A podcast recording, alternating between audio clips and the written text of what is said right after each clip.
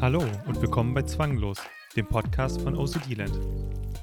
Heute habe ich Elka Azprodin zu Gast. Elke arbeitet als Wissenschaftlerin und Ex-In-Genesungsbegleiterin in Basel und war selbst 20 Jahre lang von zunehmend stärker werdenden Kontaminations- und Waschzwängen betroffen. Heute lebt sie aber ein freies und selbstbestimmtes Leben. In unserem Gespräch erzählt Elke die Geschichte von ihrer Zwangsstörung, wie ihre Familie davon mit betroffen war und wie ohnmächtig sie alle fühlten, wie sie 2006 von einer Fachperson keine angemessene Hilfe bekommen hat und dass die Diagnose und der Aufenthalt in einer Tagesklinik im Jahr 2016 dann aber die Chance ihres Lebens war. Wie ihre ersten Expositionen aussahen, wofür sie sich dazu überwinden konnte und wie ihr Therapeut sie dabei unterstützte. Mein Name ist Martin Niebuhr und ich bin der Gründer von OCD Land. Los geht's! Hi Elke, willkommen im Podcast. Hallo Martin, ich finde es ganz toll. Ich äh, war schon sehr, sehr aufgeregt äh, und freue mich riesig, dass das zustande kommt hier. Vor allem auch mit OCD Land. Das war was, worauf ich eigentlich schon seit Jahren äh, gehofft und gewartet hatte hier im deutschsprachigen Raum. Und ich freue mich ganz toll, dass du das äh, ganz, ganz arg, dass du das letztes Jahr so in die Hand genommen hast und dass wir uns mehr oder minder auch zufällig äh, gefunden haben. Das stimmt, ja, wir kennen es noch gar nicht so lange, ne? Ich hatte gestern mal in unseren E-Mail-Verlauf reingeschaut. Fünf Monate. Ein bisschen mehr als fünf Monate, glaube ich. Ich glaube Ende Juli. Ich glaube, das sind jetzt fünf Monate. Ja, ja auf jeden Fall erstmal von mir ähm, vielen Dank, dass du beim Podcast überhaupt mitmachst. Ähm, ich meine, du bist ja jemand, der sich wirklich super gut auskennt mit dem Thema Zwangsstörungen. Also ich kenne niemanden, der so viele Bücher gelesen hat wie du, ähm, der so viele Podcasts gehört hat wie du. Und du warst ja auch selber zum Beispiel schon in den OCD-Stories im Podcast drin. Dreimal meintest du, ne? Dreimal, ja. Ich glaube, ich hatte nur zwei Episoden gehört. Also hat mich äh, überrascht, als du gestern zu mir meintest, du warst dreimal sogar da. Ich glaube, die letzte Folge muss ich dann auch nochmal hören. Das war ähm, äh, im Zusammenhang mit dem OCD Camp in England. Wo ich ja, ich bin ja selber ähm, von einer Zwangsstörung betroffen und in Genesung ähm, soweit würde ich sagen, beeinträchtigen mich die Zwänge gar nicht mehr. Und ähm, ja, und das war damals 2018. Da war ich ah, ja. in England gewesen. Kann ich irgendwann auch mal erzählen. Mhm. Das Besondere an dir ist ja, du bist gar keine Therapeutin, sondern selbst Betroffene und hast trotzdem so viel Wissen. Und äh, ich und ich glaube auch, auch, die Zuhörer werden sehr dankbar dafür sein, dass du dein Wissen hier in diesem Podcast äh, mit uns teilst. Und ich glaube, ganz viele davon werden dann davon profitieren können. Ja. Ähm, aber ich denke, ja, äh, du hast gerade schon angefangen zu erzählen. Da will ich gar nicht mhm. aufhören. Ich denke, das ja. ist vermutlich das, was auch die Zuhörer am meisten interessiert.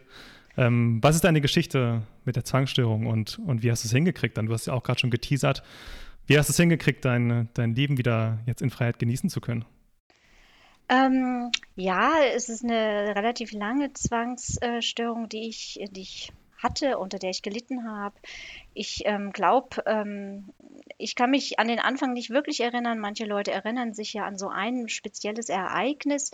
Ich glaube, bei mir war die Entstehung eher schleichend und, und progressiv. Es wurde zunehmend äh, stärker. Und ich äh, könnte mir vorstellen, also das Erste, wo ich mich so wirklich dran erinnere, war, als mein, äh, mein erstes Kind geboren wurde. Damals war ich 30, inzwischen bin ich 57. Äh, und ähm, ja, äh, wenn ich zurückschaue, waren es äh, sicher an die 20 Jahre, ähm, in denen ich zunehmend ähm, stärkere Zwangssymptome bekam.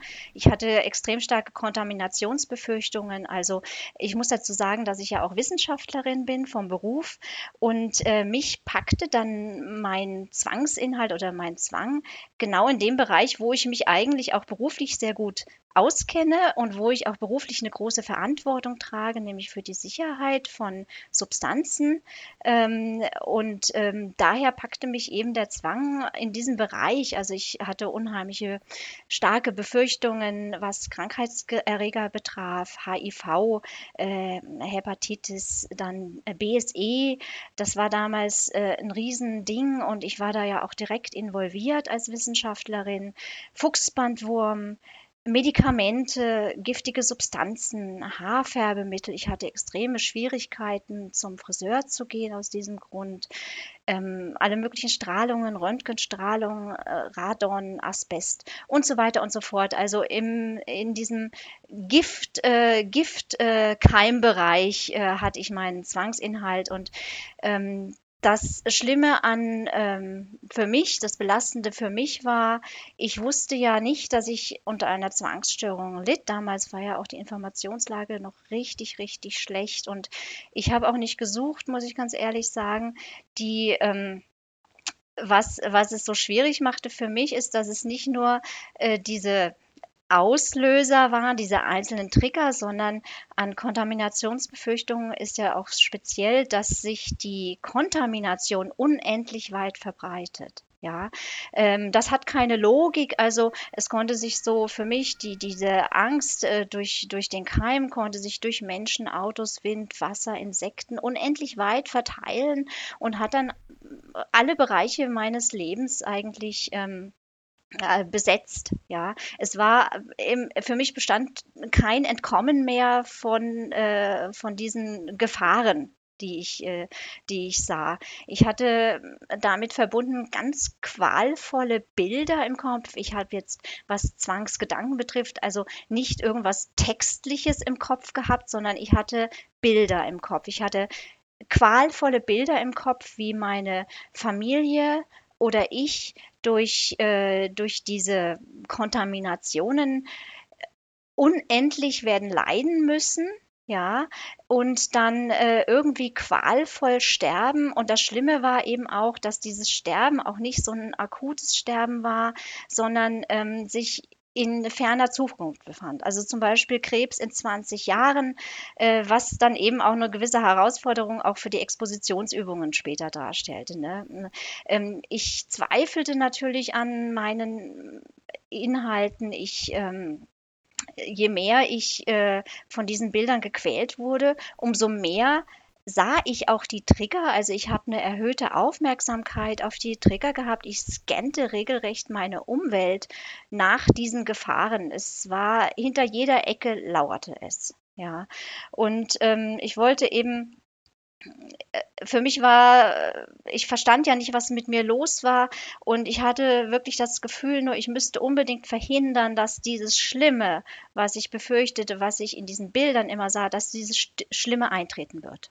Ja, und ähm, ich hatte nicht, aber nicht nur Angst vor der Krankheit selber, sondern das wurde mir jetzt im Laufe der, ähm, meiner Therapiejahre immer klarer. Ich hatte auch Angst davor, dass ich nicht mit diesem Schlimmen, wenn es denn eintreten sollte, je äh, umgehen werde können. Ja, also das äh, sind diese zwei äh, Ängste gewesen, die, die da sind.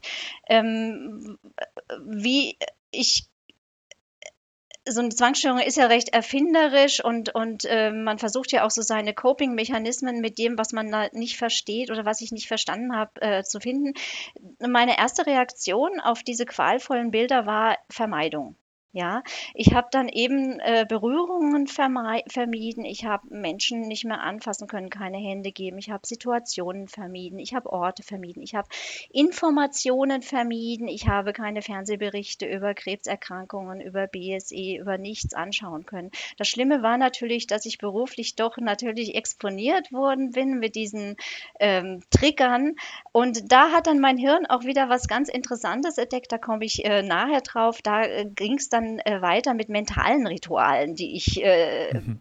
entdeckt hatte. Ja, ähm, ich habe aber in erster Linie erstmal vermieden äh, und auch richtig im, im Kopf geplant, diese Vermeidungen geplant, da, damit ich gar nicht so viele von diesen Triggern ähm, äh, habe. Ja, ich habe ein Sicherheitsverhalten entwickelt, also ich habe Hilfsmittel benutzt, um zum Beispiel Türen zu öffnen mit kleinen Papiertüchern.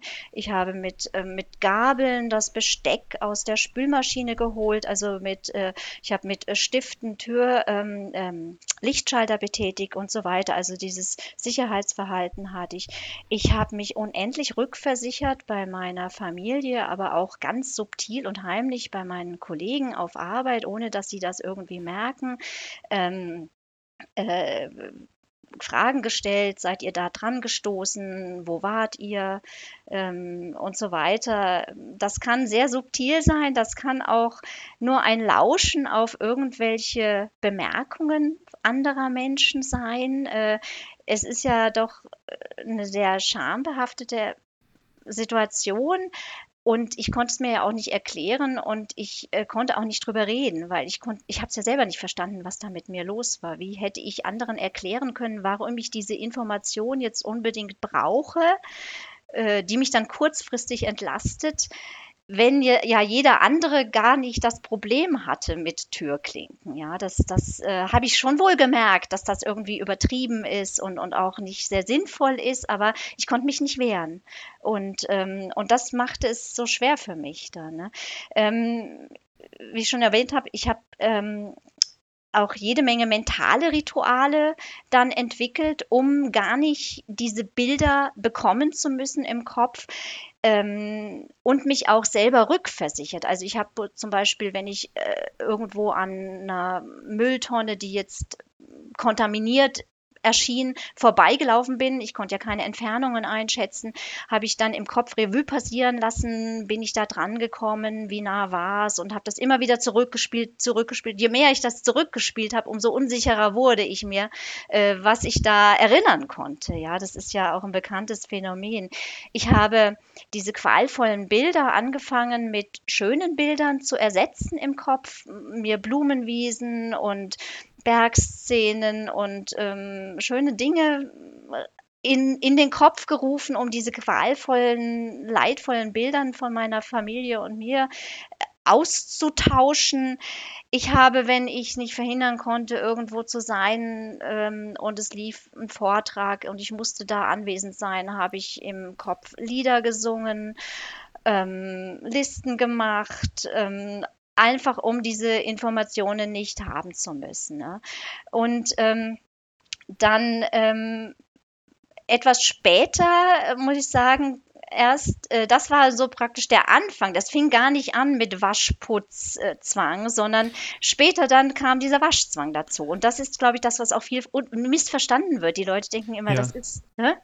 Ja, ja, ich glaube, äh, da machst du, glaube ich, schon gerade einen sehr wichtigen Punkt, was auch für die Zuhörer und vielleicht auch sogar für Angehörige sehr interessant sein kann oder selbst für Außenstehende, dass ähm, bei einer Zwangsstörung, ob das jetzt Waschzwänge sind oder irgendwas anderes, dann wird das in den Medien ja vielleicht so plakativ dargestellt wie, ja, der kann sich nicht aufhören, die Hände zu waschen. Aber das ist ja nur, ich sag mal, die sichtbare Spitze des, Eis, des Eisbergs. Das ist dann vielleicht das, ähm, ja, ein Ritual, was man dann macht, nachdem man schon alles andere versucht hat. Ähm, ja. Wie du ja auch gerade schon meintest, also Vermeidungsstrategien, ähm, mentale Rituale, mentale Vermeidung und so weiter. Und, und das ist, glaube ich, auch, was wir mit OCD Land so ein bisschen versuchen, darzustellen in der Öffentlichkeit, was Zwänge denn eigentlich wirklich sind. Nämlich, dass ja. dahinter halt ganz viel Leid und vor allem aber in erster Linie sehr konkrete, manchmal auch abstrakte Befürchtungen stehen. Und meine ja. Erfahrung ist, wenn man das so ein bisschen erzählt, jeder kann es dann auch so ein bisschen nachvollziehen. Ich glaube, wenn man dann so medienwirksame Bilder mit dem Waschen zeigt oder mit dem Kontrollieren, ähm, dann tut sich die Öffentlichkeit auch ein bisschen schwer, das nachzuvollziehen. Wenn man aber sagt, meine Familie ist zum Beispiel mein Allerheiligstes und ich möchte sie gern vor Unheil beschützen und dafür würde ich alles tun, weil ich mich auch emotional dazu gedrängt fühle, dann mhm. ist es etwas, dadurch kann man dann sehr viel Verständnis, glaube ich, für diese Erkrankung erzeugen. Ja. Das ganz kurz als äh, Zwischeneinschub ja, von mir. Ich finde das auch ganz wichtig, weil ähm, ähm, äh, Zwänge erwischen uns ja dort, wo, wo es uns besonders wichtig ist. Also das heißt, mhm. sie sind, ähm, sie greifen direkt äh, in unsere Werte ein. Also ich bin ein sehr starker Familienbeziehungsmensch, aber auch sehr gewissenhaft ne, im Beruf und ähm, aber vor allem eben Familienmensch und, und ähm, da hat mich dann der Zwang natürlich direkt dort gepackt und mich dann auch noch mit den eigenen Waffen geschlagen, sozusagen, indem er das Wissen, was ich ja als Wissenschaftlerin habe, mhm. noch gegen mich verwendet hat, ne? was es mir dann umso schwerer noch machte, auch zu erkennen, dass das wirklich übertrieben ist. Ich dachte immer, wenn die anderen denn wüssten, was ich jetzt da weiß, wie gefährlich das alles ist, dann würden die auch anders denken. Ne? Ähm, da hat er mich eben gerade noch mal da erwischt, äh, wo ich halt mein Fachwissen hatte. Der Zwang ist immer so intelligent wie sein Träger. Das hat Burkhard im letzten Podcast gesagt. Das ist mir irgendwie Unheimlich. Geblieben. Und auch sehr kreativ. Er passt also mhm. praktisch, ähm, diese, ist ja eine Krankheit. Ne? Ich, ich mhm. sehe jetzt einen Zwang nicht als Männchen oder so. Also ich bin ja Wissenschaftlerin. Für mich ist das wirklich absolut eine Krankheit. Ähm, und ähm, aber ganz kreativ und, und, und, äh, und schneidert praktisch die Inhalte, die Befürchtungen direkt auf die betroffene Person zu. Ne? Ja. Und das macht es aber auch irgendwie so spannend hinterher, äh, so habe ich das dann gesehen, kommen wir ja auch noch drauf, ähm, das dann auch aus, aufzuzwirbeln zusammen, zusammen mit einem Therapeuten, ja, weil äh, das kann ja, das muss jetzt nicht ein Kampf sein gegen den Zwang, ich habe das nie so gesehen, sondern das ist das, wo man dann eben so neugierig experimentieren kann und spielerisch werden kann und kann praktisch versuchen, den Zwang selber zu überlisten, ja. Mhm, ja, man kann auch viel über sich lernen, ne? Ja, und, und das, das ist auch eine tolle Sache. Aber vielleicht erzähle ich mhm. erstmal weiter, wie das dann weiterging, ne? Weil jetzt kommen wir ja zu dem, was, was oft so plakativ als äh, Waschputz, äh, äh, Berührungsvermeidungszwang äh, bezeichnet wird, also praktisch das, was andere dann sehen an uns, ja. Ähm, wie gesagt, Waschzwang ist viel mehr als nur Hände waschen. Ähm, ich hatte dann äh, irgendwann entdeckte dann ich oder das, das äh, ist ja nicht äh, irgendwie rational, was da passiert. Also irgendwann ähm, fand ich heraus, dass, dass ich auch Handlungen vollbringen kann, um meine emotionale Belastung loszuwerden, zumindest mal kurzfristig. Ähm, ich deckte das Waschen und Putzen und putzte und wasch, äh, putzte, wusch, äh, vermied natürlich weiter Berührungen, äh, duschte sehr lang. Wir warfen ähm, sehr, sehr, sehr viele Gegenstände weg. Also meine ganze Familie war natürlich mit einbezogen, das erzähle ich auch gleich noch. Ähm, äh, alles Mögliche wurde weggeworfen, sogar teure Möbel. Ähm, das war sehr, sehr teuer. Ja, ähm, es schmerzte auch, weil es entspricht nämlich auch nicht meinem Wert, äh, Dinge wegzuwerfen, die gut und neu sind. Ja, das ist komplett gegen meine Werte. Ich bin sparsam, ich bin umweltbewusst und, und da äh, spürte ich den Drang und, und, und, und ließ auch meinen Mann und, und die Kinder also haufenweise Möbel und Gegenstände wegwerfen. Ähm, die haben das dann aber auch nicht alles getan. Das habe ich hinterher äh, erfahren und war dann auch ganz froh. ich habe alles abgewischt, was von außen in die Wohnung kam. Die Wohnung war ja noch sauberer als draußen. Wir konnten mit der Zeit bestimmte ähm, Räume nicht mehr betreten. Und was ich jetzt noch auch ähm, was ich ähm, auch noch teilen möchte, ist es jetzt nicht nur so, dass man einfach Hände wäscht, sondern ähm, dieser Drang, äh, dieser Impuls, das dann zu tun, ja, ähm, ist ein sehr spezielles Gefühl, das möglicherweise einige, die jetzt auch ähm, eine Zwangsstörung haben, auch gut nachvollziehen können, wenn ich das beschreibe. Es spürt wie so ein, es ist wie so ein Kribbeln, das sich im Körper aufbaut und man ist so kurz vom Platzen und ich habe manchmal das Gefühl gehabt, ich, ich will, möchte nur einfach jetzt meine Kleider von mir reißen, ja. Ähm, das ist ein, ein Kribbeln. Es ist nicht nur ein, ein, ein, ein Drang, sondern es ist ein richtig körperliches Empfinden, was sich davor aufbaut und was dann eben durch dieses Waschen kurzfristig besser wird. Wobei ich wirklich sagen muss, Waschen, Duschen, Putzen ist qualvoll. Ja, ähm, die Zwangsrituale waren auch nie genug. Immer kam noch eine neue Forderung vom, von der Zwangsstörung dazu, immer noch eine weitere Wiederholung. Ja, und da diese Zwangsrituale selbst dann so anstrengend waren, ja, und ähm, auch nicht nur anstrengend für mich körperlich, sondern für die ganze Familie, körperlich und psychisch, ja, ähm, habe ich wieder mehr vermieden, um diese Zwangsrituale gar nicht ausführen zu müssen. Und das, das hat sich dann ständig verstärkt und ein ganz starker Verstärker bei mir war sicherlich gewesen dieses jahrelange Vermeiden und Rückversichern. Das hat äh, über Jahre diese äh, 20 Jahre diese Zwangsstörung auch hingezogen. Ne? Das, was auch noch spannend ist bei, bei Kontaminationsbefürchtungen, ähm, war mir natürlich alles nicht klar, weil ich wusste ja gar nicht, dass ich eine Zwangsstörung hatte, ähm, dass man äh, Zwangsrituale verschieben kann. Ja, das heißt, ich war ja berufstätig äh, oder ich bin immer noch berufstätig, ich war voll berufstätig, bis ich in die Klinik kam. Ähm, und das war eben auch nur möglich, weil, oder zum Teil nur möglich, weil ähm, ich über den Tag gesammelt hatte und wie so eine Parallelliste im Kopf aufgebaut habe, was ich alles erledigen muss, was weggeworfen werden muss, was ich umziehen muss, äh, wo ich nicht mehr hinfassen darf, wo ich nicht mehr hingehen kann, mit wem ich nicht mehr reden kann, ähm, was, ähm, was ich dann am Abend nachdem ich zu Hause war, abgearbeitet habe. In stundenlanger Arbeit. Das heißt, man, äh, ich konnte praktisch die Rituale verschieben.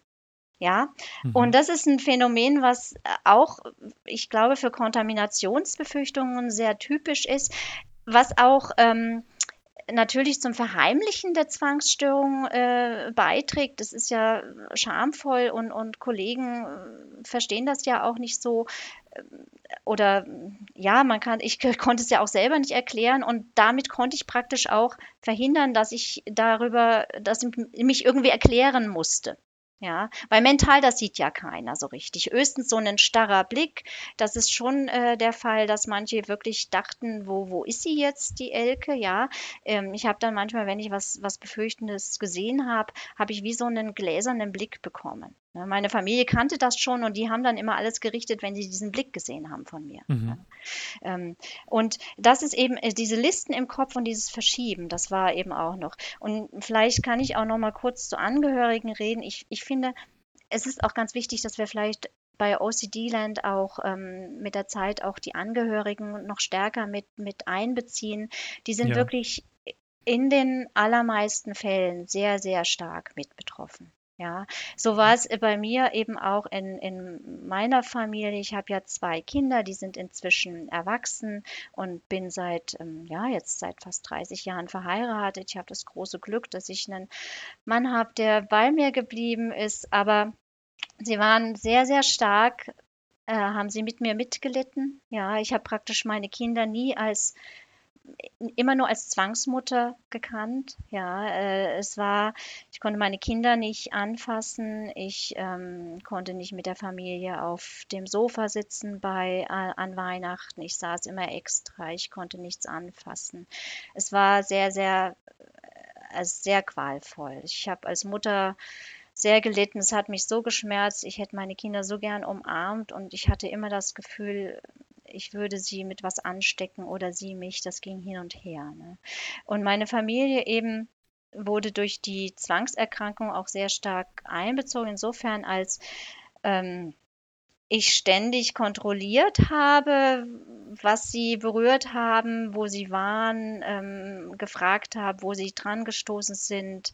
Ähm, ich habe sie auch ständig vor möglichen Gefahren gewarnt. Das hat sie auch so fast, fast wahnsinnig gemacht. Hier, da ist Hundescheiße, geht mal außen rum. Also ständig. Das war also wirklich mhm. kein Spaziergang ohne ständige Warnungen. Ne? Und ähm, sie wurden auch in die Zwangsrituale mit einbezogen. Also mein Mann musste Türklinken abwischen. Ähm, ich habe mir ständig Rückversicherungen eingeholt bei, äh, bei meiner Familie, ständig gefragt. Ähm, das nennt man Akkommodation ähm, fürs, für einen Fachausdruck hier. Wir haben sehr gelitten, meine Familie.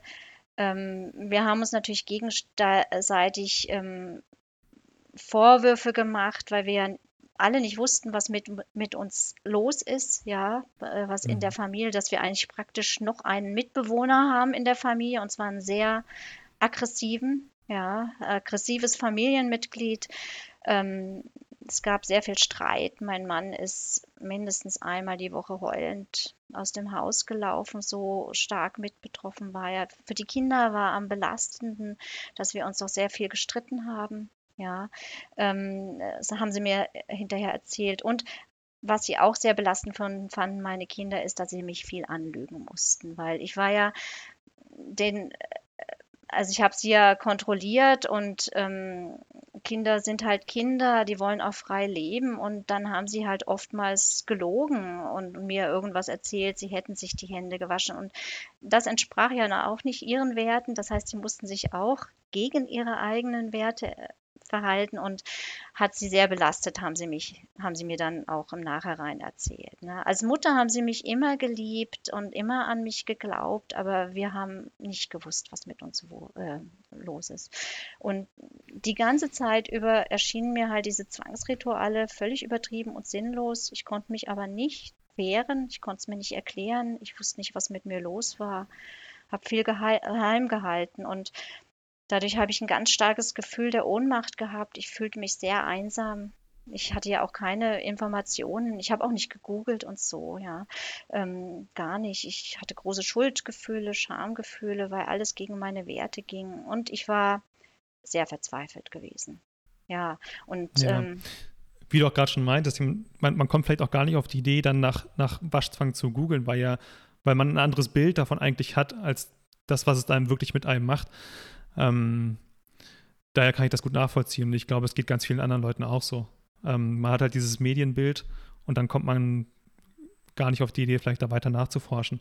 Aber jetzt, wo wir gerade schon da sind, ähm, du hast ja dann irgendwann Hilfe gesucht. Mhm. Was hast du da gemacht? Also ähm, ich habe nicht erst ähm, nicht erst nach 20 Jahren Hilfe gesucht. Das Tragische war und, und das ist auch was, was ganz wichtig ist, wo wir auch mit OCD-Land auch hoffentlich auch noch einen Beitrag leisten können. Ich habe ungefähr, da war ich so zehn Jahre in der Zwangsstörung drin, rückblickend. Also im Jahr 2006 ähm, habe ich sehr starke Ohrgeräusche entwickelt, durch den Stress, nehme ich an.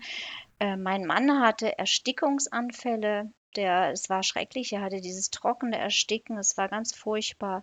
Also wir waren beide eigentlich schon am Ende sozusagen. Und da habe ich zum ersten Mal ähm, Hilfe gesucht. Ich wusste ja nicht, was mit mir los war. Ich wusste nur, ich kann keine Türklinken anfassen und ich habe so schrecklich Angst vor Blut. Was ein bisschen ungünstig ist, weil ich bin ja nun Wissenschaftlerin und muss mit Blut arbeiten, ja. Äh, und habe mir dann ähm, eine Medizinerin, eine Psychiaterin gesucht, äh, weil ich dachte, nur eine Medizinerin könnte verstehen, warum ich so Angst vor Blut habe. Ja, mhm. ähm, ich fand es ja irgendwie unlogisch und ähm, tragischerweise ähm, hat, hat die, diese Fachkraft keine Diagnose, nicht die Diagnose Zwangsstörung bei mir gestellt. Ähm, ich weiß nicht, ob sie sie nicht kannte. Sie kannte auch keine Expositionsübungen. Mein Mann hatte wohl mal ganz peripher Angst und Exposition gelesen. Ich hatte das auch bei ihr dann mal erwähnt. Dann sagte sie mir, das macht man nicht mehr. Mhm. Ähm, ich sei ebenso, ich sei etwas ängstlich. Ähm, und dann kam der beste Vorschlag von allem. ich soll eine Putzfrau einstellen. Also das war ja nun nicht die Lösung des Problems des Putz Putzwaschzwangs, ja. Ähm, ich habe dann auch ganz brav eine Putzfrau eingestellt, eine Putzhilfe eingestellt, das war für mich schlimm, weil die hat dann ja alles angefasst. Das war für mich mega stressig. Ähm, und ich soll doch jemanden nehmen, der den Kindern die Vokabeln abfragt, dass ich nicht, ich sei eben überlastet, gestresst. Ne? Und äh, was es eben das Tragische ist, ich habe ab dem Zeitpunkt wirklich gedacht, so bin ich eben. Da kann man nichts machen. Ja, damit musst du leben. Und nach acht Therapiestunden habe ich da auch aufgehört, weil es gab ja eigentlich nichts zu tun. Ja, ich, mhm. ich war halt so. Ja, das muss man so akzeptieren. Und dann wurde es immer schlimmer. Dann mhm. wurde mhm. die Zwangsstörung immer, immer schlimmer. Dann ging es nochmal zehn Jahre, ähm, bis ähm, ich mich nochmal überwinden konnte oder bis ich noch, noch mal dachte, dass das kann es jetzt nicht sein. Ich war ja früher irgendwie anders. Ja, ähm, ich dachte eigentlich, ich hätte einen Burnout. Ja, das war und und ähm, ich habe dann 2016 habe ich nochmal den Mut gefasst und äh, habe mir Hilfe gesucht. Es ging mir äh, da im April 2016 auch sehr schlecht, meiner Familie und mir. Also mein Mann und mir, die Kinder waren ausgezogen. Ich hatte inzwischen Sehstörungen. Auch als Folge des Zwangs? Ja, es ist, ähm, das ist wohl auch was, was ähm, habe ich im Nachhinein auch mitgekriegt. Ich konnte es mir ja nicht erklären. Ich bin dann auch mit großer Überwindung, weil ich konnte ja nichts haben, was mein Gesicht berührt. Ich mochte, also mhm. wenn Leute meine Haare, mein Gesicht berührten, das ging gar nicht, ja.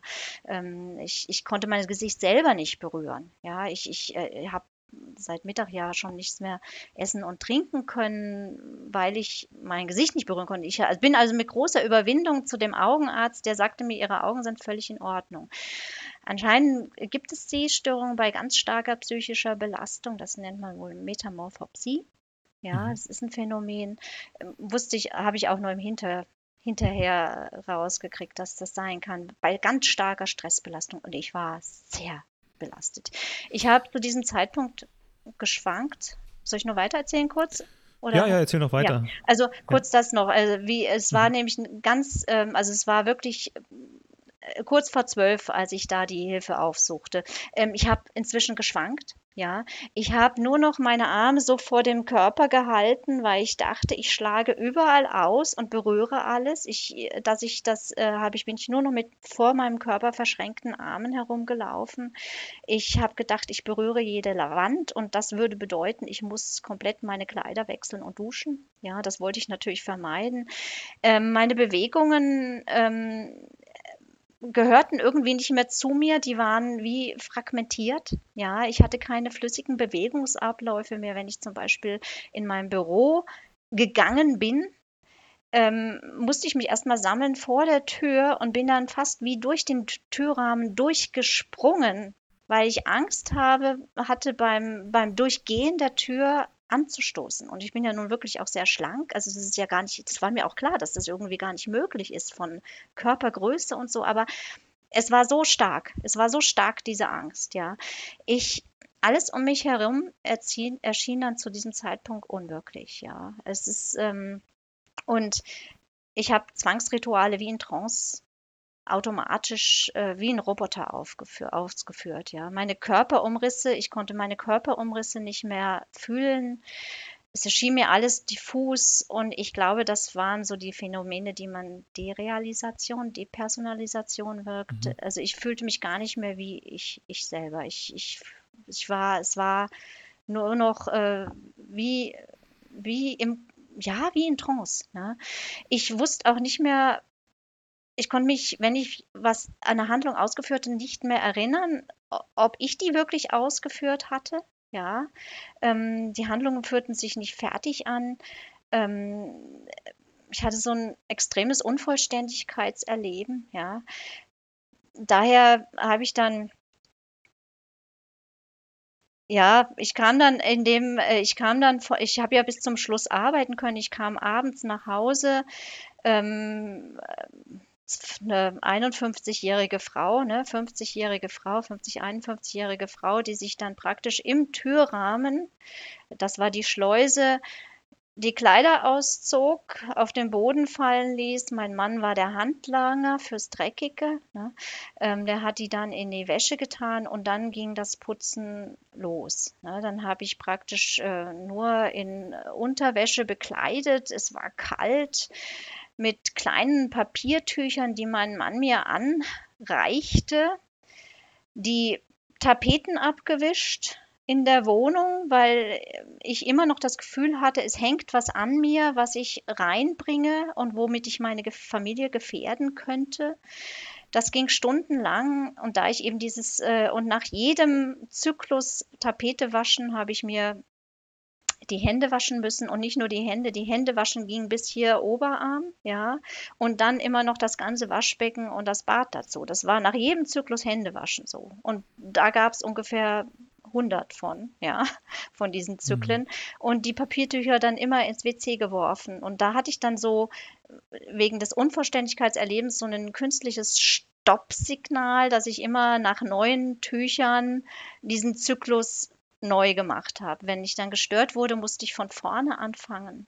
Das ging stundenlang und nach dieser Prozedur bin ich dann nochmal stundenlang duschen gegangen, bis das Wasser eiskalt war. Ich habe Nächte mit kaltem Wasser geduscht. Was noch schlimmer war, mein Mann musste nach mir duschen, weil der musste ja auch sauber sein. Und der hat nur im kalten, im eiskalten Wasser geduscht, weil ich habe so viel geduscht, dass das unser Wassertank, wir haben einen riesigen Wassertank, jede Nacht leer wurde. Ja, ist auch sehr teuer. Ja, oh, das hört sich ja wirklich, wirklich furchtbar an. Ähm, ja, und. Ich kannte jetzt deine Geschichte noch gar nicht so im Detail, aber ich merke auch, äh, wie mich das selbst jetzt ein bisschen hm. mitnimmt. Was ich gerade noch ansprechen wollte, du hast auch gerade schon erwähnt, ähm, ich meine, du hattest dann 20 Jahre deine Zwangsstörung, aber das, du hast trotzdem nach wie vor noch quasi nach außen hin funktioniert. Also du hast ja noch deinen Job gehabt. Ich meine, jeder, der sich das anhört, meine, viele Leute können das wahrscheinlich überhaupt gar nicht nachvollziehen, aber diese Belastung ist ja, man kann sich vermutlich fast nichts Belastenderes vorstellen als das, was du durchgemacht hast. Und trotzdem hast du deinen Job gemacht. Das finde ich beeindruckend, verblüffend. Ähm, wie war das? Also mhm. du, du hast mir selbst mal gesagt, High Functioning OCD nennt man das. Ja, ähm, ja. Also eine Zwangsstörung, bei der man trotzdem noch sehr gut funktioniert, nach außen hin zumindest. Ich habe wie äh, eigentlich mehrere Leben parallel oder äh, bewältigt. Ja, ich hatte das Familienleben, ich hatte mein Arbeitsleben im Job, äh, was ich gut machen konnte, bis zu dem Moment, wo es eben dann nicht mehr ging und ich mir dann 2016 äh, Hilfe suchte. Äh, und hatte ja immer noch die Zwangswelt nebenher zu bewältigen. Also praktisch äh, wie so drei, dazu braucht man Extremenergie. Ja, mhm. Ähm, mhm. Äh, vom Gefühl her habe ich mich zu dem Zeitpunkt schon längst völlig ohnmächtig gefühlt, hoffnungslos. Ich hätte alles dafür gegeben. Ich wusste ja nicht, dass es dafür eine Therapie gibt, aber ich habe meinem Mann mal gesagt, du, wenn es hierfür was gibt, ich, ich würde mein ganzes Geld geben. Mhm. Oder ich würde alles geben, nur um das loszukriegen. Es war für mich wie so eine Fantasievorstellung, ja. Ich wusste ja nicht, dass es das wirklich gibt, ja. Ähm, ich war sehr verzweifelt und hatte, hatte wirklich Angst, wahnsinnig zu werden, ne? Mhm. weil ich mir mhm. das nicht erklären könnte. Und ähm, ja, ähm, ich habe eben was, was dann ich kann, mir jetzt im Nachhinein auch vorstellen, was so lange, warum ich so lange brauchte, um dann zu erkennen, dass das wirklich etwas ist, wofür ich Hilfe in Anspruch nehmen kann, war sicherlich einerseits die schlechte Informationslage über psychische Erkrankungen. Ja, ich habe natürlich hätte ich mal googeln können und so weiter, aber ich hatte ja gar keine Zeit für sowas. Möglicherweise war das aber auch so eine gewisse Vermeidung, weil vielleicht habe ich es auch irgendwie gespürt, ja. Ähm, denn der nächste Punkt, der da mit reingezielt hat, ist, ähm, ich hatte extrem Angst für Stigma. Ja, wir mhm. haben nie schlecht über psychische Erkrankungen geredet in der Familie, aber sowas hatte man einfach nicht, ja. Und das hatte man auch im Job nicht. Und ich habe ja auch oftmals mitgekriegt, der und der hat einen Burnout gehabt und dann redete man drüber. Und ähm, Stigma ist immer noch ein Riesenthema. Ähm, so, ja, in Familien, aber auch am Arbeitsplatz. Ich finde, es ist schon etwas besser geworden, weil doch viele mhm. auch offener mit umgehen. Aber es hat mich mit Sicherheit davon abgehalten, früher Hilfe zu suchen. Ja, schon interessant, ne? So, so, ein, Burn, so ein Burnout davon haben. Ähm, Burnout ist dann äh, eine Folge von zu viel Arbeit. Das wird dann fast schon als als äh, nicht, nicht positiv, aber so ein bisschen als Ehrenmedaille gesehen, dass man dann äh, an, dem, an dem Guten, was man gemacht hat, irgendwie ausgebrannt ist. Also es hat zumindest so einen, so einen leicht positiven Touch. Ich will jetzt nicht mhm. sagen, dass Burnout was Gutes ist. Aber Burnout ist ja auch nicht mal eine, eine offizielle psychische Erkrankung. Also meistens ja. fällt ja dann ja. irgendwie Depression darunter oder Angststörung oder was auch immer. Aber ja. es hört sich halt besser an. Es wird dann vielleicht weniger stigmatisiert zu sagen, man hat einen Burnout statt man hat eine Depression, Angsterkrankung, Zwangserkrankung, Sucht, was auch immer. Und wir wissen auch 50 Prozent der Leute, ich glaube generell, wenn ich mich gerade nicht täusche, ähm, haben im Laufe ihres Lebens eine behandlungsbedürftige psychische Erkrankung.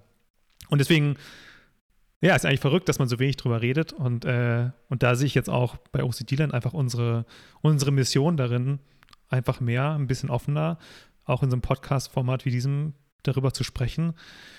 Wir sind normale Menschen und äh, andere Leute, die anderen 50 Prozent, bei Zwangsstörungen ist es jeder 40. glaube ich, auf diesem Planeten. Ja, ich glaube 160 Millionen Menschen, äh, wenn ich gerade richtig gerechnet habe. Oder ich meine ich zumindest mal irgendwo gelesen zu haben. Ähm, das sind sehr viele Leute. Und ja, ja. Ich denke, wir müssen mehr darüber sprechen und deswegen ja. bin ich froh, dass du hier eben, auf diesem Podcast bist. Ja, und es ist eben ähm, es ist oft so natürlich, dass man extrem eingeschränkt ist durch die Zwänge, ja. Also ich war ja auch extrem eingeschränkt, ähm, dadurch, dass ich so viel Energie hatte, aber und dieses High Functioning OCD, ja, ähm, konnte ich das auch sehr lange überspielen praktisch. Mhm. Ich konnte das sehr lange kompensieren, ähm, was auch tragisch ist, weil dann ähm, mein Leiden ja nie gesehen wurde. Ne? Und danach hatte ich mich eigentlich jahrelang so gesehen, dass jemand mal sagt, du Elke, was ist eigentlich los mit dir? Was, Mhm. äh, wie fühlst du dich? Wie geht es dir? Ne?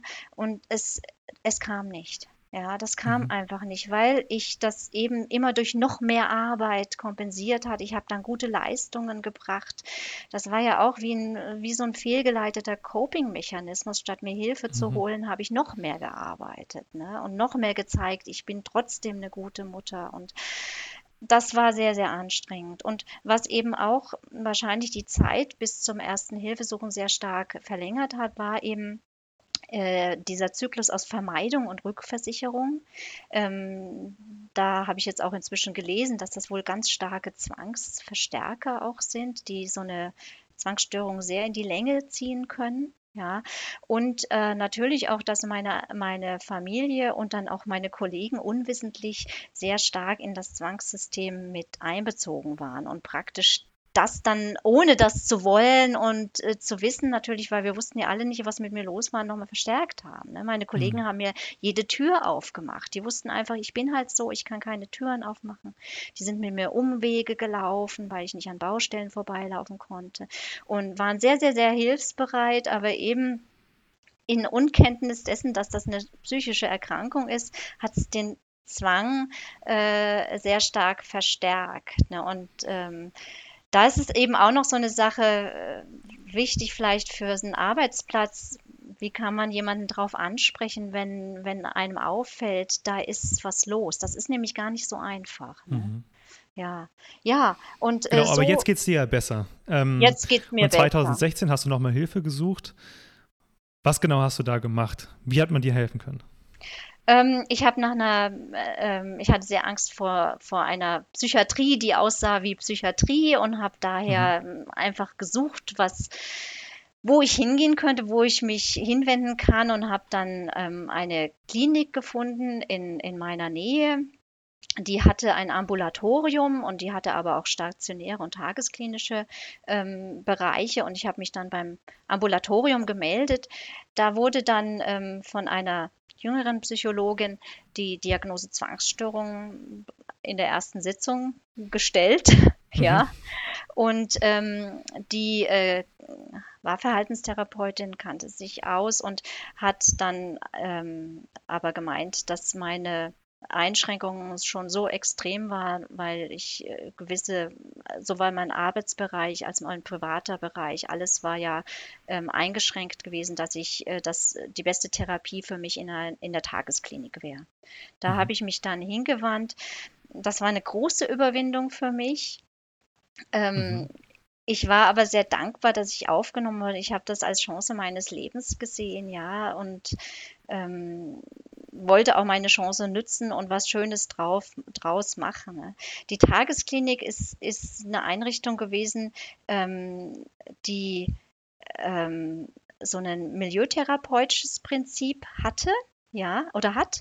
Ähm, das bedeutet, dass, dass man, ähm, dass ich dann für eine gewisse Zeit, für die zwölf Wochen, wie in so einer Lebensgemeinschaft mit Tagesstruktur tagsüber dort war, ähm, Therapiestunden hatte und Gruppentherapien hatte und auch ähm, andere Therapieangebote wie ähm, Jonglieren, Bewusstsein, Musik, Tanz, ähm, Betreuung durch die Bezugspflege, aber auch ähm, eben, was sehr wichtig war, ist das gemeinschaftliche Miteinander mit den Fachpersonen und den Betroffenen in dieser Tagesstruktur. Ne? Und wir hatten, es ist wie so eine, wie ein Üben im therapeutischen Umfeld gewesen, weil für mich war das sehr schwierig. Da liefen jetzt 20 Menschen rum, vor denen ich Berührungsängste hatte. Ja, und äh, nicht nur das, wir hatten ja so Ämter, ähm, die wir verrichten musste, wie im normalen Leben. Das, das, das ging Kochen, Tischdecken, ähm, also was man halt so macht, um wieder ins Leben reinzukommen, einkaufen. Das war für mich alles, alles sehr anstrengend, ja, weil das hatte ich ja jahrelang vermieden und nun, nun war ich da in so einem, ähm, in der Tagesklinik, wo ich das praktisch tagtäglich machen musste und wollte. Ne? Aber das Schöne war für mich eben auch die Mitpatienten zu haben, das gab mir dann wie in der Community hier auch so das Gefühl, das erste Mal das Gefühl, ich bin nicht alleine. Es passiert auch anderen ähm, Menschen, denen man das auf der Straße gar nicht ansehen würde, dass sie äh, eine psychische Krise, eine psychische Erkrankung haben, dass sie Hilfe brauchen, Hilfe annehmen dürfen und dass das auch okay ist, äh, Hilfe anzunehmen. Ja, dass, dass wir wirklich leiden, dass nicht unbedingt schreckliche Dinge passieren müssen, um erst leiden zu müssen. Ja, es muss nicht erst jemand gestorben sein. Man, bei mir ist zum Beispiel keiner groß gestorben gewesen und ich habe trotzdem die Zwangsstörung entwickelt, ja. Also, und das Leiden war da, ne? Und ich habe an dem, die Mitpatienten, ähm, wir haben uns gegenseitig unterstützt, das war sehr schön. Und ähm, die waren für mich dann auch Rollenmodelle für Normalverhalten, weil durch die jahrelangen äh, Zwänge hatte ich jegliches Verständnis dafür verloren, was normales Verhalten ist. Ich wusste nicht, wie man Türen öffnet. Ich wusste nicht, wie ich aufs Klo gehen soll, wie man Klopapier abzieht, äh, was man vom Boden aufheben kann, wo man die Füße hinstellen kann. Also komplett das ganze Leben. Ich wusste nicht mehr, wie man die einfachsten Dinge im Leben tut. Und das ist natürlich auch sehr schambehaftet. Ne? Und mhm. das dann zu normalisieren, was in, in der Tagesklinik passieren, äh, passiert ist, und auch zu externalisieren. Also das ist ihre Krankheit, das sind nicht sie, ja, ähm, äh, und das können sie wieder lernen. Das hat mir doch sehr geholfen. Also in, das, das war eben, ich habe eben großes Gefühl der Dankbarkeit gespürt, als ich in die Tagesklinik kam. Ich war sehr hoffnungsvoll, auch sehr vertrauensvoll, dass das irgendwie funktionieren würde. Ich konnte es mir zwar irgendwie gar nicht vorstellen, wie das jetzt hier besser werden kann, ja. Hatte am Anfang ja auch noch so die Meinung, ich bin da jetzt hier vier Wochen, ne, macht mal hinne mhm. und dann bin ich hier wieder weg und dann ist weiter wie vorher. Also mhm. ohne Zwang mhm. natürlich, mhm. ja. Aber was hattest du denn für ein Gefühl, als du zum ersten Mal die Diagnose bekommen hattest? Und dann vielleicht auch doch schon mal ein bisschen was gelesen hattest? Nein, ich hatte nichts gelesen. Nichts gelesen. Das also du hast die Diagnose bekommen und ähm, ich habe die Diagnose genommen bekommen und habe dann aber auch nicht gleich angefangen zu lesen. Ich war mhm. einfach nur dankbar. Ich äh, bin da äh, hingekommen. Ähm, ich war dankbar, dass es eine Diagnose gab ja, dass es eine Erkrankung gab, die äh, dieses Leiden, äh, dieses jahrelange Leiden und auch dieses äh, für mich ja unsinnig wirkende Verhalten und auch die Gedanken erklären kann. Ja, dafür mhm. war ich sehr, sehr dankbar und ich war wie, und ich war auch sehr, sehr müde. Ne? Ich hatte, mhm. ich hatte am Anfang, ich hatte ja auch eine chronische Überlastungs, ähm, mhm. ja, Erkrankung, ja, oder Auszehrung. Ich war, ich war erschöpft. Ich war richtig mhm. erschöpft und habe dann wirklich, ich war einfach froh, dass da jetzt äh, Fachpersonen waren, die, die die Strategie hatten. Und ich mhm. habe äh, mich eigentlich von Anfang an darauf eingelassen, mein Therapeut ähm, auf, auf die Kompetenz und die Strategie meines Therapeuten, der hat mir das erklärt, dass das eine Erkrankung ist, ähm, dass es dagegen eine wirkungsvolle Therapie gibt, nämlich die Verhaltenstherapie, die kognitive Verhaltenstherapie mit Exposition und Reaktionsmanagement. Und ähm, dass er mich da jetzt begleiten möchte wenn ich, wenn ich bereit bin, mich darauf einzulassen. Und das, das war ich. Mhm. Ähm, und dann habe ich ihm das auch irgendwie überlassen und habe sehr wenig am Anfang auch darüber gelesen. Am, in der Klinik, ich habe ein, zwei Bücher, ich habe das Buch von Hoffmann und Hoffmann, mhm. Wenn Zwänge das Leben einengen, gelesen. Das war so, ist ja so ein Klassiker, mhm. ja. Und ähm, ansonsten eigentlich erstmal nichts. Ja, ähm, aber eben mein Therapeut,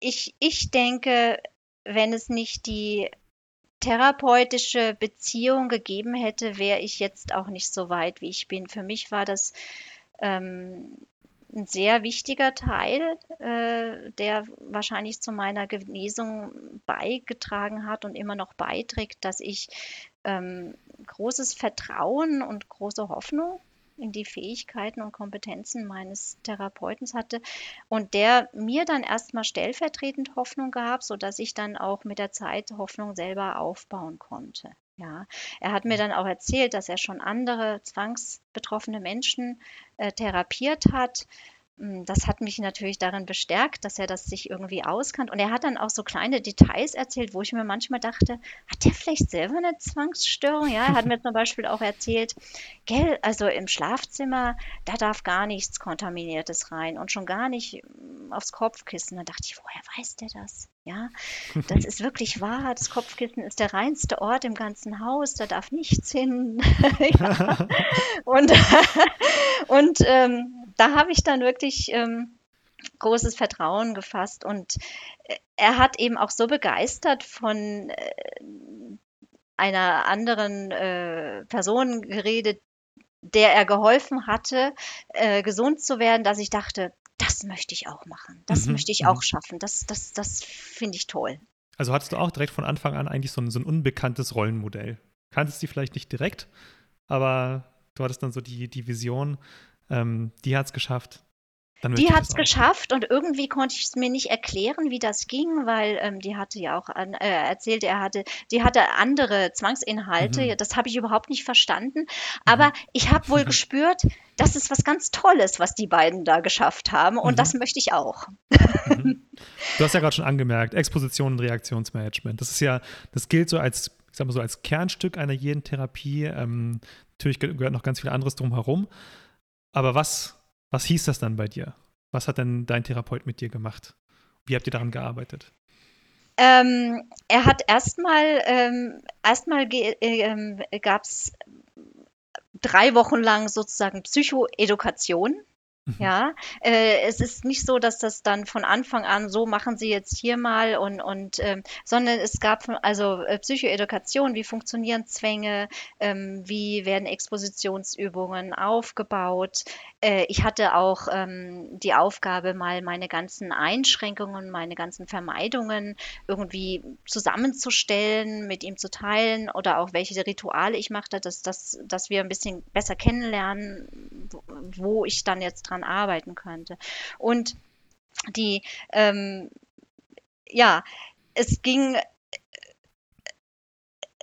während dieser ersten drei Wochen habe ich aber schon geschafft, zu Hause ähm, anzufangen, mich normaler zu verhalten. Also wir besprachen in der Therapiestunde zum Beispiel, dass, dass die Duschzeit von, von sechs Stunden wesentlich zu lang ist und was so eine normale Duschzeit ist. Und ich, ich bin dann innerhalb dieser drei Wochen durch Üben, und das war sehr hart, ähm, runtergekommen auf zwölf Minuten Duschen. Oh ja. wow, in drei Wochen. Ja, äh, ja, ähm, also das habe ich zu Hause geübt und ähm, die erste Expositionsübung in der, mit meinem Therapeuten zusammen, da kann ich mich sehr gut dran erinnern.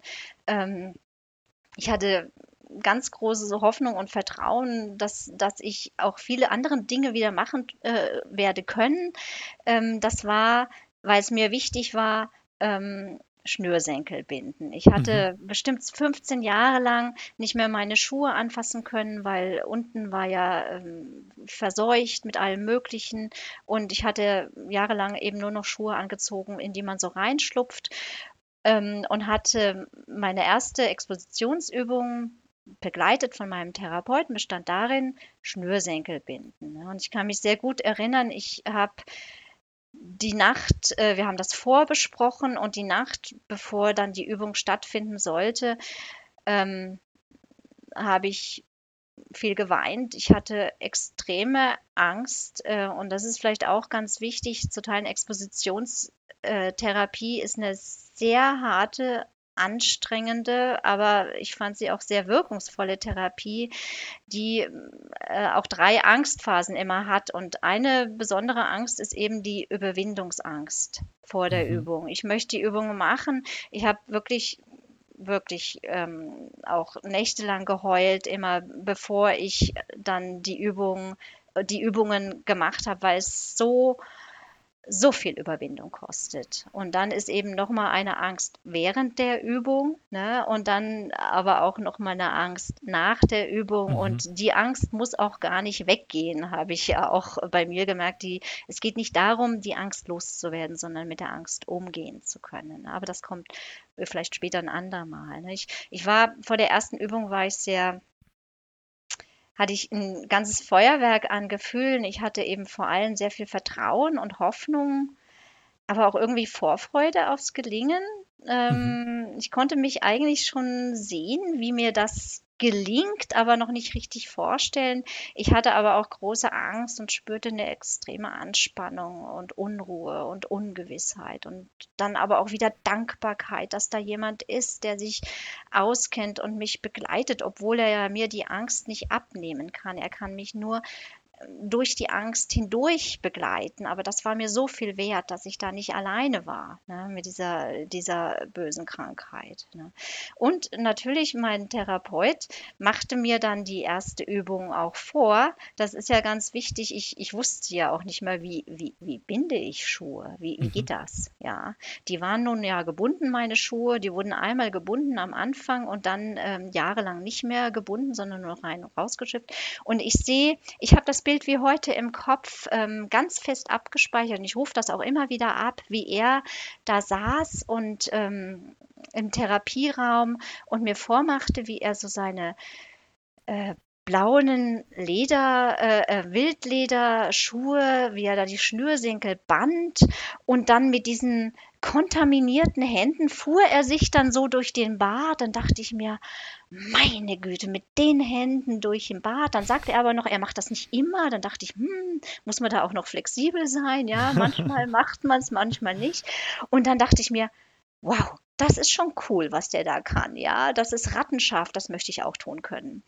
Und äh, dann ähm, hatte ich ja meine Schuhe an und ähm, habe mich dann überwunden, meine Schnürsenkel zu binden. Ja, ähm, das Schlimme war natürlich auch nicht das Binden, weil was anfassen ist ja der erste Teil der mhm. Expositionsübung. Ähm, danach wird es so richtig schwierig. Mhm. Dann hat man ja zwei Hände und die könnte man dann den ganzen Tag so tragen, weil man nicht mehr wüsste, was man damit anfangen soll mit den Händen. Und da geht es dann eben weiter mit der Übung. Ähm, wir haben uns dann am Ende der Stunde die Hand gegeben und natürlich auch besprochen, dass ich jetzt nicht losrenne und die Hände gleich wasche. Und dann bin ich mit dieser extremen Anspannung, also die Hände kribbelten. Es fühlte sich es fühlte sich so an, als würde ich am liebsten alles von mir reißen, die Kleider in den Müll und ich in die Dusche springen. Ja, so. Mhm. Ich war aber nun in der Tagesklinik, ging eh nicht. Ähm, und dann habe ich versucht, bin ich dann durch die Stadt gelaufen und bin an mehreren Brunnen vorbeigekommen, habe mich beherrscht und meine Hände da nicht drunter abgewaschen und ähm, habe das dann auch ausgehalten bis zum Abend was, was, ich, äh, was ich toll fand, worauf ich auch sehr stolz war, hatte auch Türklinken angefasst, schon in der Tagesklinik. Und ähm, am Abend dann ähm, war dann der Druck so groß und ich hatte schreckliche Angst, dass ich jetzt mein Auto verseuchen würde vor dem mhm. Nachhausefahren. Und dann mhm. habe ich ganz kurz mit der Praktikantin besprochen, kann ich nicht doch meine Hände kurz waschen, bevor ich ins Auto stehe? Und ja, ähm, ich durfte dann ganz kurz meine Hände waschen und bin ins Auto und das war die erste Übung. Am Ende dachte ich noch, war das jetzt so toll? Das war ja nicht perfekt. Eigentlich hätte ich die Hände gar nicht waschen sollen. Ähm, aber darum geht es eben auch bei der Therapie, eine gewisse Flexibilität äh, zu behalten und nicht perfekt sein zu müssen, sondern eben dies, diesen Drang, auszuhalten, eine gewisse Zeit, ja. Mhm. Und dann immer mehr und irgendwann schafft man es auch dann gar nicht mehr, die Hände zu waschen. Aber für die erste Übung war das einfach sehr, sehr schön und ähm, dann durfte ich mich auch belohnen hinterher oder ich habe mich dann auch belohnt. Wie lange warst du zu dem Zeitpunkt äh, schon in Therapie? Ähm, die erste Übung haben wir gemacht, äh, drei Wochen nachdem ich ähm, in die Tagesklinik kam. Okay, das heißt, du warst drei Wochen in Therapie und hast dann schon wirklich also ein ziemlich respektables Ergebnis, wenn man vergleicht, äh, in welchem Zustand du vorher warst, erreicht. Naja gut, das war jetzt natürlich eine Übung, davon kann man es noch mhm. nicht sagen, aber ich habe dann ungefähr, ähm, ich würde sagen, so sieben sieben Wochen, nachdem ich in der Tagesklinik war, habe ich ja auch parallel immer schon zu Hause weitergeübt gehabt, ja, ähm, äh, nach Schritt für Schritt meine Vermeidungen abgebaut, mhm, bin mhm. mit schmutziger Außenkleidung in die Küche gegangen, in ganz, ganz kleinen Babyschritten, muss ich dazu sagen. Mhm. Ich war nicht jemand, der da zwölf Wochen und gut. Ne? Ähm, mhm. das, das ging ja bei mir dann ambulant auch noch weiter ich bin in Babyschritten vorangekommen. Aber ich würde sagen, so, so sieben Wochen nach, der, äh, nach dem Eintritt habe ich, ähm, hab ich ja auch in mein Tagebuch dann reingeschrieben, ähm, ich bin noch nicht gesund, aber es tut sich was. Und ich merke, äh, die Expositionstherapie lohnt sich. Ich werde aber sicher noch lange daran arbeiten müssen, meinen Zwang zu bekämpfen. Damals habe ich den Zwang noch bekämpft und habe noch nicht mit ihm gespielt. Das habe ich erst mit der Zeit dann gelernt. Mhm. Ja. Mich würde und die Zuschauer würde jetzt vielleicht noch interessieren, äh, Zuhörer oder Zuschauer, vielleicht ja beides. Ähm, Im Prinzip, also generell ist das Prinzip von Expositions- und Reaktionsmanagement relativ einfach, sage ich mal. Man stellt sich seinen Befürchtungen, also in dem Fall man fasst vielleicht was Schmutziges an. Und äh, Reaktionsmanagement, man führt dann nicht die typische Reaktion, also die Zwangshandlung aus. In dem Fall, man wäscht sich nicht die Hände oder, oder noch mehr. Ja, das aber man, das, das, hätte man ja auch schon vorher äh, machen können. Darauf hätte man ja auch selbst kommen, kommen können.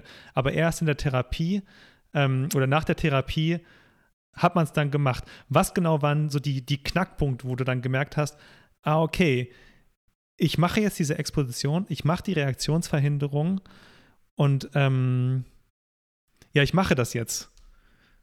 Ich weiß nicht, ob ich es richtig äh, auf den Punkt gebracht habe, aber es, also, es, es, es, muss ja so ein Mindshift stattgefunden ja, haben, der dazu ja. geführt hat, dass man bereit ist dafür, das zu machen. Ja, und das genau. ist, glaube ich, elementar. Das, das würde mich und, glaube ich, die Zuhörer auch äh, sehr interessieren. Also was natürlich wichtig ist, was, was wir in der Vorbereitungsphase äh, besprochen hatten, mein Therapeut und ich, ähm, wofür möchte ich das machen?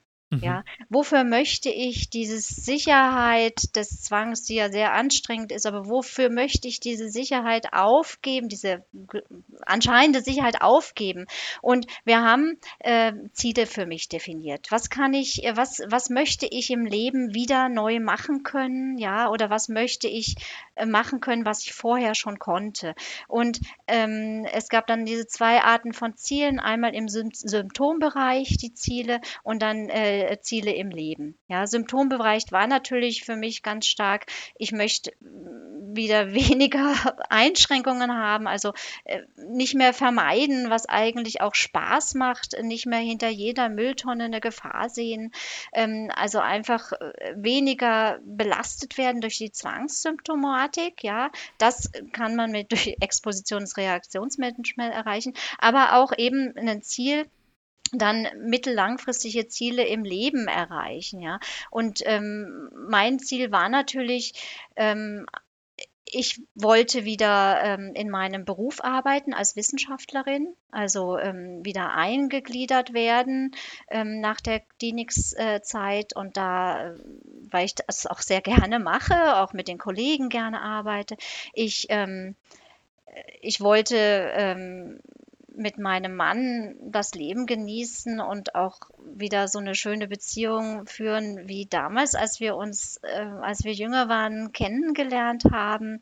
Ähm, und langfristig war für mich ein Ziel, oh, und, ja genau, und mittelfristig war für mich noch ein Ziel, dass ich aus meiner Erfahrung durch das Leiden mit der Zwangsstörung und der Bewältigung, die ich dann ja wusste, ich, ich kann das schaffen, ähm, also Therapie und Genesung, also Recovery, wollte ich was Schönes draus machen. Und äh, das war dann so der Zeitpunkt, als ich auch das Buch gelesen habe von, von hier Der Weg aus der Zwangserkrankung von Ulrike S., die auch sehr stark von einer Zwangsstörung betroffen gewesen war ähm, und dann, nachdem sie da rausgekommen war, etwas Schönes draus gemacht hat und anderen Betroffenen geholfen hat. Und das wollte ich auch tun. Und mhm. da fing ich dann an, auch zu gucken, was gibt's. Ich wollte auf jeden Fall in der Öffentlichkeit drüber reden, um Anti-Stigma-Arbeit zu betreiben, weil ich mir immer dachte, wenn ich damals irgendwo mitbekommen hätte, wenn meine Kinder vielleicht mal von der Schule gekommen wären und gesagt haben, du Mami, heute war eine Frau da, die hat dasselbe wie du. Ja, geh doch mal und schau, da gibt's Hilfe. Ja, ähm, also Aufklärungsarbeit in der Schule ähm, wollte ich machen. Ähm, ähm, habe ich dann auch gemacht äh, mit, mit der Caritas zusammen. Und ähm, ich wollte auch offen im Fernsehen drüber reden, dass, äh, dass andere Menschen nicht mehr so lange leiden müssen, bevor sie die richtige Therapie bekommen. Ja, und nicht, nicht irgendjemanden, der das nicht kann, sondern wirklich jemanden, der auf Zwangsstörungen spezialisiert ist. Und da wollte ich, habe ich mir dann vorgenommen, ich, ähm, ich möchte eine Ausbildung zur Ex-In, Genesungsbegleiterin, zur mhm. Peer. Ähm, äh, Frau machen was ich inzwischen gemacht habe. Ich bin inzwischen auch in einer äh, Klinik tätig und helfe andere äh, Zwangsbetroffenen dadurch. Und ganz langfristig war auch mein, ist mein Herzenswunsch, das ist aber noch nicht eingetreten.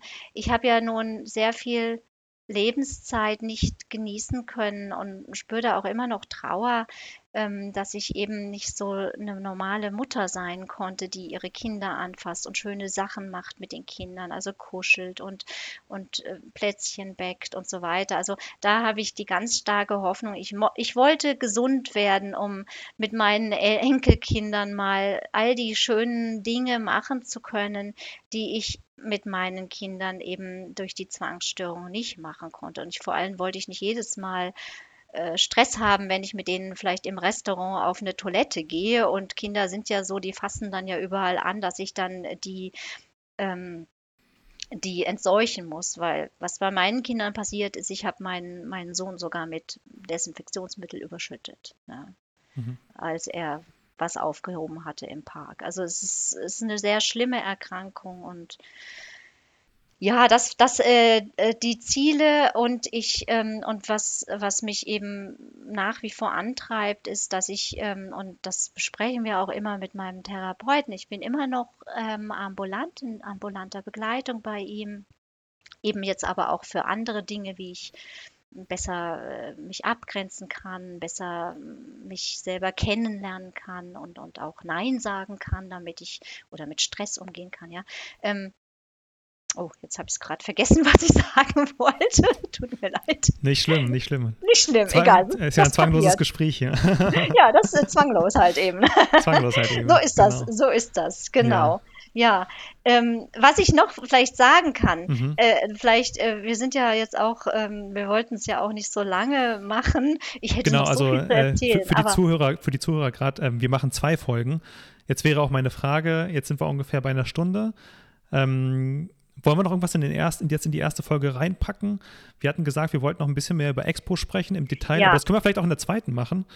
Ähm, würde ich auch sagen, weil mhm. das ist nochmal, ähm, ich habe da ja auch sehr viele ähm, Dinge dann rausgefunden, mhm. die bei mir funktionierten. Natürlich nicht selber rausgefunden, sondern ähm, erprobt äh, nach Anleitungen mit meinem Therapeuten oder was ich so in Podcasts gelesen habe, was sehr gut funktioniert hat und sehr, sehr wirkungsvoll gewesen ist. Ne? Mhm. mhm. Und ähm, das wäre schon schön, wenn ich das auch noch, noch dann teilen könnte. Vielleicht kann ich ja den einen oder anderen auch inspirieren, dann, ähm, wie man dann diese Übungen so machen kann, ja, dass sie dann auch nachhaltig sind und, und so viele Jahre dann auch jetzt anhalten wie bei mir. Ne? Mhm.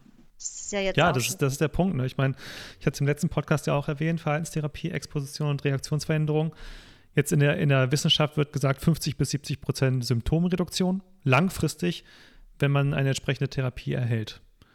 Ähm, das steht ja relativ selten im Internet. Da steht immer ganz oft, ja, die Therapeuten mögen keine Zwänge und es ist schwer therapierbar und, und, und. Aber eigentlich ist es eine relativ gut therapierbare psychische Erkrankung, wenn es richtig gemacht wird. Und ähm, du hast so viel Wissen, so viel Erfahrung, so viel Selbsterfahrung auch, gerade im Bereich Exposition. Und ich glaube, das wäre gut, wenn wir da ähm, in der nächsten Folge ganz ausführlich die Tipps und Tricks Expo Fun und so ja, weiter. Für, da, für da, eben erstmal für Kontaminationsbefürchtungen. Für ähm, Kontaminationsbefürchtungen. Einschränken erstmal. Einschränkungen, ja, genau. Ja, ja. Aber, Aber man ja. kann viel mhm. übertragen auch auf anderes. Genau. Dann, genau. Ja. dann würde ich sagen, ähm, belassen wir es jetzt erstmal dabei und ich glaube, also ich hoffe, dass die Zuhörer äh, gespannt sind auf die nächste Folge. Ich bin es auf jeden Fall. Die Themen werden dann wahrscheinlich sein, genau, mehr zu Exposition und ganz viele Tipps und Tricks, auch im Detail, was man da macht, wie sich das anfühlt. Und auch, ähm, hatten wir gesagt, Leben nach dem Zwang. Ähm, du hast es ja gerade schon ein bisschen angedeutet, was, was du alles machst. Ähm, und da können wir auch noch mal ein bisschen mehr, bisschen mehr drauf eingehen. Ja, Gibt es da noch irgendwas, was du in dieser Folge loswerden möchtest? Ähm, vielleicht wirklich nur abschließend, dass, äh, dass ähm, Therapie ähm, bei Zwangsstörungen äh, das Kernstück ist Exposi äh, Verhaltenstherapie mit Exposition und Reaktionsmanagement, aber es gehört schon so viel mehr noch dazu. Mhm. Also das sich selber kennenlernen, gerade um dann eben äh, Stresssituationen für sich zu erkennen, ja, um auch vielleicht sich besser auszudrücken, äh, um besser die eigenen Wünsche ausdrücken zu können, was einen dann auch stärkt und auch in, in Rückfallsituationen stärkt. Ja, das ist sehr wichtig, weil was nützt die beste Therapie, wenn man ähm, wenn man, wenn das nur kurz anhält, es geht ja eigentlich um diese Nachhaltigkeit, dass das eben über lange Jahre dann auch, auch wirksam ist und, und da kann ich dann auch nochmal drüber sprechen. Ähm, es ist eine chronische Erkrankung. Ich denke, ich hätte keine, ich habe sicherlich, würde ich die klinische Diagnose jetzt nicht mehr kriegen, aber ich habe noch eine Zwangsstörung. Ja. Mhm. Ja. Ich äh, habe nur eben jetzt die richtigen Strategien und es belastet mich überhaupt nicht mehr. Ne? Oder überhaupt nicht, ist übertrieben. Es ist ab und an, ab und an denke ich, ja, da ist er. Ja. und jetzt muss ich wieder was dran arbeiten. Äh, und das funktioniert dann auch. Aber ähm, es ist chronisch. Ja. Gibt es denn etwas, was du jemandem raten würdest, der jetzt gerade erfahren hat, dass er oder sie unter einer Zwangsstörung leidet? leidet? Auf jeden Fall. Ähm, meine Erfahrung war ja, dass ich ähm, beim ersten Hilfesuchen nicht an die richtige Stelle gekommen bin. Ich würde ähm, demjenigen auf jeden Fall raten, äh, sagen, erstens mal, du bist nicht allein, es gibt Hilfe, es gibt auch evidenzbasierte Therapien.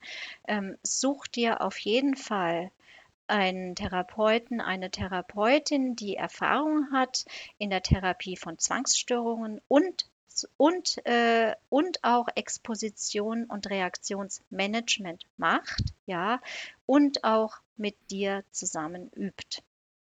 Ja, ich habe sehr viel allein gemacht, ähm, aber ich war ja davor auch in der Tagesklinik, wo ich betreut worden bin und konnte das Wissen dann transferieren. Also das, das ist, das würde ich raten. Das ist, ähm, das hätte mir sehr viel Leid erspart, wobei ich sehr glücklich bin ähm, in der mit meinem Therapeuten, den ich dann auch ambulant hatte. Also ich möchte jetzt auch nicht mehr tauschen, ja, es ist eh passiert. Mhm. Aber zehn Jahre Leid hätte ich mir sicherlich ersparen können. Ja, ich glaube, das ist ein sehr guter Hinweis. So, ähm, was können wir noch hinzufügen? Wo finden dich, wo finden äh, Betroffene Beiträge von dir? Wir haben ja selbst auf www.ocdland.com.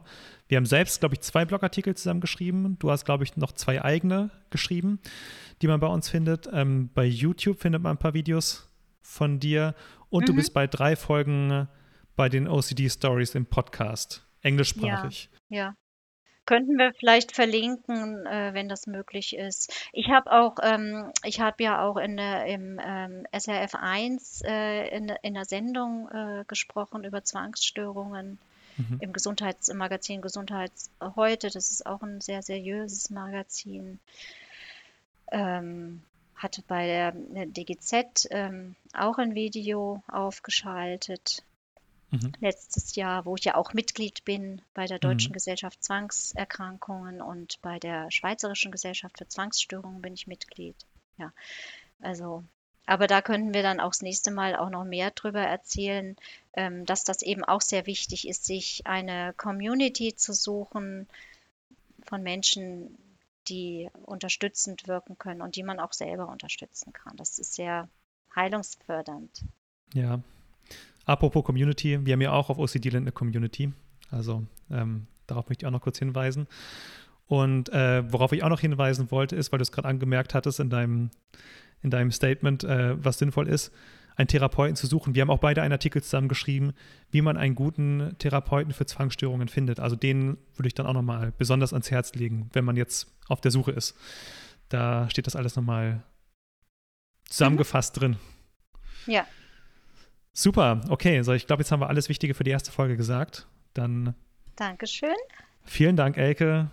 Das war sehr bewegend. Ich fand es wirklich sehr bewegend. Dann verabschieden wir uns von den Zuhörern. Bis zur nächsten Folge. Bis dann. Tschüss. Ciao.